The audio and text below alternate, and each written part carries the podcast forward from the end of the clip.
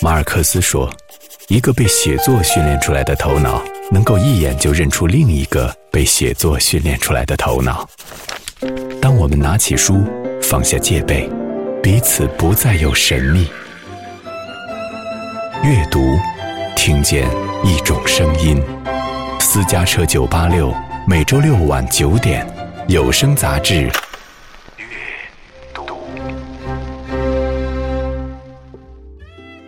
欢迎各位在每周六晚九点准时收听阅读，我是小轩。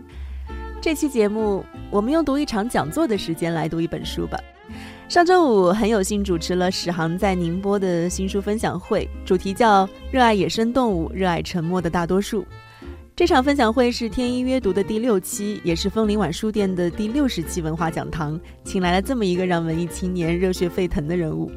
史航的新浪微博名字大家很熟悉了，叫鹦鹉史航。他是一个非常活跃的编剧和影评人，《铁齿铜牙纪晓岚》的一三两部是他写的，还有大陆版的《射雕英雄传》也是他写的，比较有群众基础的两部作品。当然，他还写过很多，在戏剧舞台上，他跟先锋导演孟京辉有过很多次的合作，《艳遇》《初恋》还有《空中花园谋杀案》都是他担当编剧。他还演电影。他在《神探亨特章》里演一个江湖的神棍，所以他会很有底气地说：“我演过的电影拿过金马奖。”但是在我的回忆当中，史航却唯独很少写书。最近读库出版了他跟画家吕星合作的《野生动物在长春》，一本超现实风格的绘本，这是他的第二本书。十八年前，他好像写过第一本。这本《野生动物在长春》是他系列漫画的第一集，二十五个故事，文字都是史航发表在微博上的一百四十个字的小小说。他给自己在长春的同学、亲人、老师、街坊都编了一个小故事。他说他在写沉默的大多数。其实一开始看到这个名字的时候，我想起的是王朔的《动物凶猛》，我以为《野生动物在长春》也是一个个跟青春有关的故事，也是一些阳光灿烂、自由不羁的人。但是看了才知道，原来不是，这恰恰是一些跟青春无关的故事，是一些编排的回忆或者说期待。这些野生动物，它们如今都在生活里，在一个地方待着，默不作声地走在路上，跟大多数人一样，按着人世间的轨迹，但像家养的动物。它们身上有野心，但恰恰这是很多年以后，曾经那些野孩子们的共性，心不甘情不愿的生活。过着日子，但内心还是有放不下的自由。其实有时候想，野生是一个很奢侈的词，它也是一个很简单的词，就像书里的那些动物一样，简单的寻找温暖，简单的好逸恶劳，简单的觅食，简单的生活。史航说：“我在找回他们，找回那些野生的感觉，向他的故乡长春打一声招呼，向他曾经的那些旧友做一次回眸。”这个题目，热爱野生动物，热爱沉默的大多数。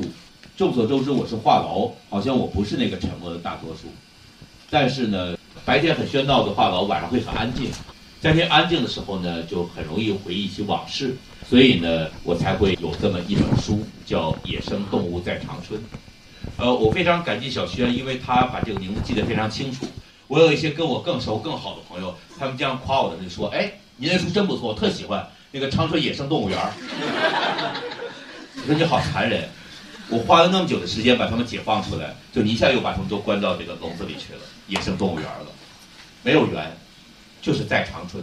长春是一个城，但同时对我来说，它也就是一片旷野。那上面有着像积木一样搭着的街巷楼房。呃，我的朋友们，他们穿着各自的衣服，他们是成人，他们走来走去。但是呢，在我心目中，他们又是衣冠禽兽，但取的衣冠禽兽的比喻没有任何贬义的。他们必须穿着这衣服，按着人世间的轨迹来生活，规则来生活，但他们心不甘情不愿，就像我自己一样。我特别理解他们这一点。如果大家看过那个以前宫崎骏、高建勋他们的吉普力工作室有过一个叫《平常离合站》，又叫《百变狸猫》。那些狸猫们也经常呃加班成狸猫眼儿，在地铁里啊，在过马路啊，他们就是这样的，他们被迫的要变成另外一个样子，这就是沉默的大多数。我写这本书其实最简单一个理由，为什么把我认识的同学朋友所有的一些长春人都写成野生动物呢？我就是想，想让他们有可能自由，他们可能还在一个笼子里。其实这个书里头写的，它是与青春无关的人，是我那些年轻的朋友们他们此时此刻的生活。大学毕业后啊，工作两年呢，呃，马上离婚呐，或者离婚半年后啊，都这样时候生活，或者带着孩子的生活，是他们的如今。就像我同学会上见到的朋友们，他们现在的样，回忆往事让人热血沸腾。但我现在不想是传递这个热血沸腾，我只想我稍微感知到彼此一点体温。让你们知道我在惦记你们也就够了。有很多朋友没有联系上，那么我这本书出了，可能曹吕崇、王铁或者中华群许群，包括别人都说：“哎，这个书是不是写的是你？”那你看，哎，史航是我同学，他们会联系上我。所以这本书呢，不仅是一个钥匙之书，要解救大家离开野生动物园儿，同时呢，也是个提醒之书，提醒你们可以自由。更主要的。它还是个寻人启事，让你们知道我在找你们，就是这么一个简单的事情。野生动物在长春呢，我做了好几次讲座了。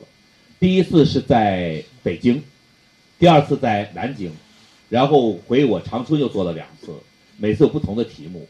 然后呢，我接着还会去海口去做。那野生动物在天涯海角，以后还会去若干个城市，武汉呐、杭州啊、成都啊、重庆都商量。那么在宁波。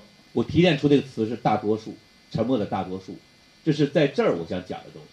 不见得你们就特别的话少，你们特别沉默，但是宁波话其实我不容易听懂，对我来说相对算沉默。就就是沉默的大多数，也可能是个女人，也可能是个男人，都有这样深情的瞬间，不为人知的良情美意，终生无法表达。所以世界上有文学，有这些东西呢，替他们说出来。所以我这里面就有时候会有一些故事，就替你们讲。你们一生中可能酝酿的深情，但像一杯酒一样，它就倒掉而没有喝掉，或者像一首歌一样，我唱给你听，可你在屋子里睡着了，你没有听到。所以文学干嘛的呢？文学就是帮人传情递意的，传递这情意。呃，我的朋友也是个编剧导演，叫徐浩峰，也是个作家，就是最近那个师傅的编剧导演，以前也是一代宗师的编剧，道士下山的小说原作者，他是个非常有意思的人。他说：“有时候师傅有特别想传的东西，但年轻人不一定想学，所以师傅想传的东西没人接着，怎么办呢？没事儿，师傅就就这么几十年光阴，等不到一个徒弟，有个可以替他等的东西，叫艺术。艺术书籍就是替人等人的东西。所以说呢，我这个野生动物在长春也是想这么来等人的。我们先进入一两个故事。”然后呢，我再回来聊我们的我在长春后的岁月。这个画面能看到我这朋友耷拉着耳朵的这个吕欣骑在我脖子上，把我累得很沉的这个样子。啊，我们两个的一个合作，有了这本书。呃，这是三个人的图，前面那张驴脸就是读库的张立宪老师做读库的，老老六，我跟他认识了零零年认识到现在的。他以前跟我形容他就说见面说你一定得认识我，就说。在人群中间，那个长得最像盗版碟的严肃的人就是我，他就想卖一个盗版碟的一位。老六就说，他这辈子最恨的作者之一就是我，我老拖他稿。老六说，我老活在史航的噩梦里，史航也老活在我的噩梦里，但都是我找不到他这一件事儿。他最后只有一个办法，你等他自己想写的东西，他就来了，就是这本书。这是我们在卖唱撂地摊儿，我在那儿打快板儿，然后那啊，就这个样子要着钱。封面就是这些野生动物，你看底下能看到有一个鹦鹉侧着脸，尖嘴，戴着眼镜，那是我。旁边那个穿着羽绒服的，那是他在那画。可他画布画的是一只，就是一个特别丑的公鸡，这就这么一形象。呃，有些面像小兔子，捧着水彩笔的是他的女儿。这本书也是他给女儿的礼物。这是一个画面，《野生动物在长春》的第一幅画，我也是我的第一个故事。就因为我写出这个故事，我才有信心做这本书。呃，也正因为是有这个东西呢，他画的东西呢，才找到他的风格所在。这个画面是一个犀牛和一个海狸，两个孤独的背影，像两个丘吉尔一样那么坐着，很沉默，沉默的大多数。我们注意到旁边有个大茶缸子，海狸李芒雪，这是我的一个朋友。海狸李芒雪忽然很想念犀牛庞波，今天是庞波的生日，他开着车，上面挂着挂串儿，然后呢，他去桂林路买了蛋糕，然后买票进了动物园。这个就是一个什么感？你看这些人走路的样子，就是我们长春东北人走路的样子。因为天冷嘛，手插兜这个样子，背着包。你看有羚羊啊，那边鳄鱼啊，有长颈鹿啊，兔子。他们很自然的就不同物种就走在一起，各种跨越物种的恋情或者友情就这样走着。然后呢，管理员说不能向动物投掷或赠送食物，但是花十块钱可以亲密接触。李芒雪交了亲密接触的钱，看见小孩子们轮流在骑庞波，那是他朋友庞波，这李芒雪，这一家是猫，那是两个朱朱家父子。完这个呃钞票上面是猫主席，不是毛主席。然后呢，他走了。你看那个蛋糕，他就扔在那儿了。完，那个有个青蛙，那还有个真的青蛙，就把蛋糕捡走了。半小时后，动物园广播：无名氏先生为犀牛庞波点播一首《朋友》。这庞波拿那大茶缸子在中间休息，被骑累了可以休息，那么在点钱。就是一开始我写野生动物的时候，我没拿定主意，我是把它们当动物写，当人写，所以有这么一个第一则，跟后面不太一样。所以后来我在解释什么呢？野生动物现在一个学校，动植物园是个学校。毕业的就到社会上去工作，可以挣钱，可以像人一样生活；没毕业的就留在这里。所以说呢，就像留级生一样，犀牛留在这里，海狸出去工作了。回来再看朋友，但已经一个是人，一个是动物了，尊卑不一样，所以很令人忧伤。亲密接触就是互相骑来骑去，否则没有机会亲密接触。就是朋友之间良情美意很难传递，所以最后是那首歌，臧天朔的朋友，朋友啊朋友，你可曾记起了我？朋友啊朋友。我觉得他在一次次在念的时候，就如果你找到新的彼岸，请你忘记我，忘记我，就是可能中年人的心事就是这样的，对友情又有期待，又不敢过分期待，就是把这句话交代在这里，就像我们刚才说的电影《老炮儿》一样。我再找一个故事，像这个故事，这是一个跟城管有关的故事，但是它每一个故事都有一个题头画，那上面是一个杯子，还有韩剧的录影带，因为我讲的是七星瓢虫张英石。去城管大队找荣源杨威办事儿，所以那个杯子是个瓢虫杯子。他干嘛呢？他老丈人的摊子被城管砸了，助动车也被没收了。他带着他老丈人在前面站着，对面是荣源穿城管制服。这个城管拆人家摊儿这一刻画的很唯美，就是所有的蔬菜在空中飘舞，老丈人在旁边瑟瑟着，就这样子。然后呢，据说杨威办事儿很不开面儿，可是英石楼下大婶说你找杨威没错，他其实心软。结果杨威真的帮了英石，车也让他领回来了。所以最后你看他们开着这个车，老丈人在后面跳着舞，像千手观音一样。然后呢，英石问大婶儿：“你咋知道他心软？”大婶说：“他每次来我这租盗版都是租韩剧。”然后就看到那个杨威，这个可能城管中的一个小领导，搂着个小熊，那小熊也是很委屈的样子。然后有瓜子儿，有纸巾，你看这个样子哦，就是这就是我们。我每个人看着像座冰山，其实是个雪孩子，就我们随时都可能融化。我们刚才那个呃小娟说想到动物凶猛，就恰恰他们是动物不凶猛，他们迟钝，他们温柔，他们犹豫，他们纠结，他们二二的又怂怂的，又二又怂的样子，这就是他们，这就是我们东北人。东北人不是很霸气的，瞅啥呀？瞅你呀？削你削吧，就不是那种。他们很多就是在很冷的天气慢吞吞走路的样子。所以我就是把东北人那个穿着貂的那个外形扒开的里面，不是个貂的身体，是一个雪孩子一样的灵魂。我觉得那么多朋友，一个班一个班的雪孩子，我不知道怎么办好。如果能找到全世界最大的冰箱，我把它们都放进去。我的朋友三格格，四川人，他到长春，他印象春天去的，看到那些冬天耀武扬威的那个霸气那个十足的那些冰雕啊，慢慢就融化了，好多动物就残的，腿儿没了，就到肚子以下了。就那些动物都很残缺，都很破败。他突然觉得他很喜欢这个城市，喜欢这些不完整的动物了，就是这样的。所以说呢，嗯，喜欢他们这个样子，在乎他们这个样子，才弄这本书。想天南海北的都知道，不仅希望你们，也不用很多年后、很多天后，最好你们就去写《野生动物在宁波》。但同时呢，你们也通过《野生动物在长春》呢，知道长春的野生动物什么样子。嗯。我有一个朋友是个演员，叫范伟，他是个非常好的演员，东北人，辽宁人。他就讲说什么叫东北人的欢乐和悲伤。他说，东北人的欢乐吧，就大冬天的，你呢，在家里躺在床上，礼拜天不用上班，挺高兴，老婆跟孩子在厨房里拌嘴，你听着乐。然后呢，厨房在炒鸡蛋。闻到葱花的香味儿，鸡蛋的香味儿，然后呢，窗户外面那个接那个冰溜子，在融化，滴滴答答的往下滴水。天气越来越暖了，白天越来越长了，春天要来了，就是没有多少烦恼的事情，所有你在乎的、感兴趣的东西都围在你周围，簇拥着你，这就是心里特别踏实的感觉。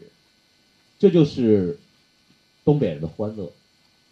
什么是东北人的悲伤呢？范伟说，就是大冬天的，天快黑了，你在医院，老爸老妈都住院了，兄弟姐妹一个都看不着，都在装傻，你一个人过的。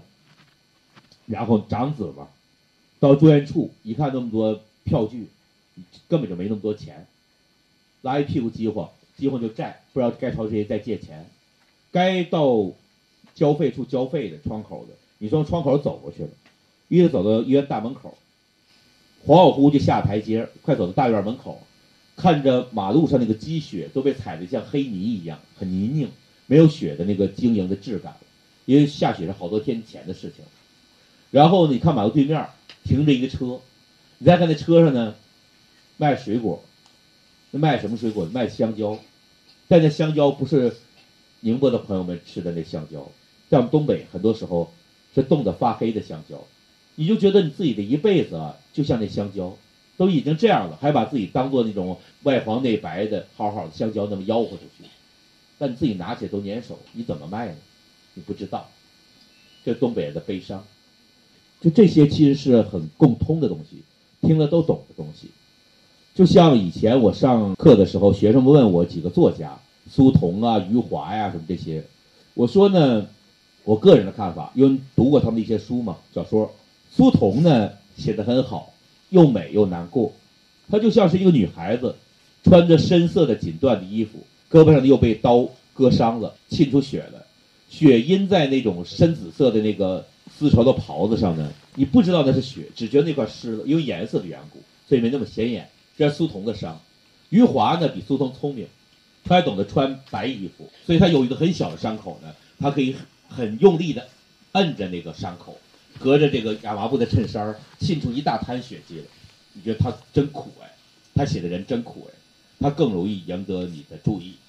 那么我更喜欢作家，中国作家排第一名活着的我是王朔，第二名是刘震云。刘震云写苦，王朔不肯写苦，懒得写苦。刘震云写苦是怎么写的？冬天还是我们东北，一马车停在路边儿早晨六点多钟，市场门口。有个农民带着孩子等着卖菜，光板穿一棉袄，很小的孩子揣在怀里头，身子在暖。然后呢，但觉得孩子会被冻病。结果呢，那个马车上蔬菜上盖着几层被子。你想你傻呀？你为什么不把那个被子盖到自己身上呢？那不就暖和了吗？你跟孩子都不至于冻病了。但你要把被子盖到身上，家里就这几床被子，那么菜就没有足够的温度。就可能冻坏了，冻坏了，等会儿一两个小时之后来顾客的时候就可能卖不出去。那么此前出门上路前几个小时的冻也白挨了，不管你还是你的孩子都白挨这个冻。所以怎么办？只能这样，这是最无奈的选择。所以呢，刘震云的画面中没有伤口，只有慢性贫困的伤痕，无可奈何之局。没有坏人，但是互相怼到死角了。就像我们看他的小说改成电影非常好，但票房很差的一个电影《一九四二》，就那样。所以那种难过是一个没有办法，是一条湿毛巾，但拧不出一滴水，拧不出一滴眼泪的那种难过。呃，我呢，可能写不了那么深刻，但是呢，内有刘震云，外有契诃夫，俄罗斯的契诃夫，我喜欢他们那样的东西。我不想的直接写段子，我也没机会成为段子手，我只想写着这些朋友的日子。有一个呢是呃，我刚才咨询的小轩，他作为一个大龄青年非常喜欢的一个故事，我就优先讲他那个喜欢的故事。这个故事我们看到画面上呢，是一个心脏上面还上了锁。心脏怎么会上锁呢？这是一个跟日记本有关的故事，因为日记本是可以上锁。草履虫，这是我所有的主人公中最渺小的一个。草履虫王铁是大龄青年，那天喝了点酒，进了白菊路一家婚介，婚姻介绍所。相中的中华鲟许群，他填的爱好是写日记。这个许群呢是我的高中的同桌，呃，王铁是我初中同学，他们不认识。当我写的故事特别爱把不认识的人写到一个故事里，就很好玩的安排他们认识。征婚及看这档案就是一道菜，所以在这这有一个盘子。然后呢，他填的爱好是写日记，也就写日记就真的日记，就是不是给老师看的，真正写的日记，把心挤出血来，然后那些血滴出来，一行一行就是日记。然后呢，他约了这个许群之后啊，他没有在什么公园啊、电影院里约人家，直接把人领到家来，而且把窗帘拉上，门锁上。许群就很紧张，你要干什么？然后所以那个画面其实是一个草履虫穿着大衣走过来，但那个许群幻觉中他已经掀开了衣服，是个铺路狂，所以吕欣很细心的给他下身画上了马赛克。可能因为这个缘故，在这个 PPT 里就没有体现那马赛克，这个很严谨的 PPT。然后呢，看着许群他有点结巴，他捧了一大摞他的日记本出来，咱好不成也没关系，你翻翻这些日记吧。我从小学开始记，总也没人看，故事就这样的。它是一个很悲伤的故事，让我们想起我们很多人，就是他的一生没有那么多人在乎，甚至说呢，他就像是在，就像那种我们在国外看到那种麦田镇，他在麦田里头呢，他自己用心的打造的一个 I love you 啊，一个心形或者什么东西，但是路过的人不知道的，除非有一天有一个人在合适的白天。开飞机经过，他看，哎，你这有个心形，哎，你这有一句话，哎，就好多的一生就是这么辜负着、浪费着、被忽略着，所以我就这个故事呢，其实是所有的故事中，我觉得最符合我说的这个沉默的大多数这个主题的。其实呢，我写这个小说啊，写了一百多则，这里面只用了二十五则，因为我还会接着再出，今年会出第二本，第二本旅行又又一个变化，会画在宣纸上。感觉又不一样，呃，我是一零年开始写的，二零一零年四月一号一个愚人节开始的这个事情，因为我就觉得我的那么多同学他们都平时见不着，只能春节回去偶尔同学聚会，所以呢，同学聚会很久才能有一次，慢慢有些人就忘掉了，忘掉的人越来越多，一个班七十一个人，我这次默写出五十一个人的名字，再默写时候就剩三十多个人了。可能我的初中、高中小学总共六个班，我就不甘心。我觉得我能记住那么多外国戏剧家的名字，我能记住那么多外国导演的名字，我怎么记不住我同学的名字呢？真的记不住，他名字都很像，而且呢很久不联系。有时候别人找到一个当年的成绩单，看到这些名字，想他是我同学吗？是我初中还是高中的？我不甘心，我要记住他们，起码我现在记住，不能再忘掉。手中的沙子不能再继续漏掉。但怎么办呢？我要是。直接把它们写到一个本上，我也不一定随时会翻那个本子。我写在电脑 Word 文件里也没用，我怎么办？我也不能把它们全写在我手上。那么，我这么自恋的人，如果能写一个书，里面都是他们的名字，我就老去看这个书，我就都能记住了。那么，我就要写带故事的，而且尽可能多。微博一百四十字，真正实际抛掉题目，我写每一字要说，大概用一百三十个字左右。那么我要写一个，甚至两个，甚至四五个人在里边，我还要写出一个故事来。这样我一百多则故事就有四五百个人，我还可以有更多的人放进来。这就是我的冰箱。所以就是你们每一位想想，你们小学、初中、高中，甚至大学的同学，你们还能说得出所有人名字吗？不能。但你们很多人不在乎，干嘛我认识我？我要记得我前任的名字呢？不必要。我干嘛记得我情敌的名字呢？不必要。但是，总有一天你会发现。你是由他们组成的，就像马克思说，人是一切社会关系的总和，最终也会发现你需要的。就像有一个爸爸，他嫌儿子不努力，他就让他有一幅画，杂志的一幅画是世界地图，他把它撕碎了，让儿子迅速的拼出来，儿子很快就拼出来了。爸爸非常震惊，儿子怎么地理学这么好？后来走了之后，他翻过来发现背面是一个裸体女人，儿子是从背面来拼的。其实这虽然是个玩笑，但是我们每个人就这样的。当你这么看是自己，翻过来是由你所有经历的人组成你自己。所以呢，我做这么一本书，我不是要怀旧，但我要记得，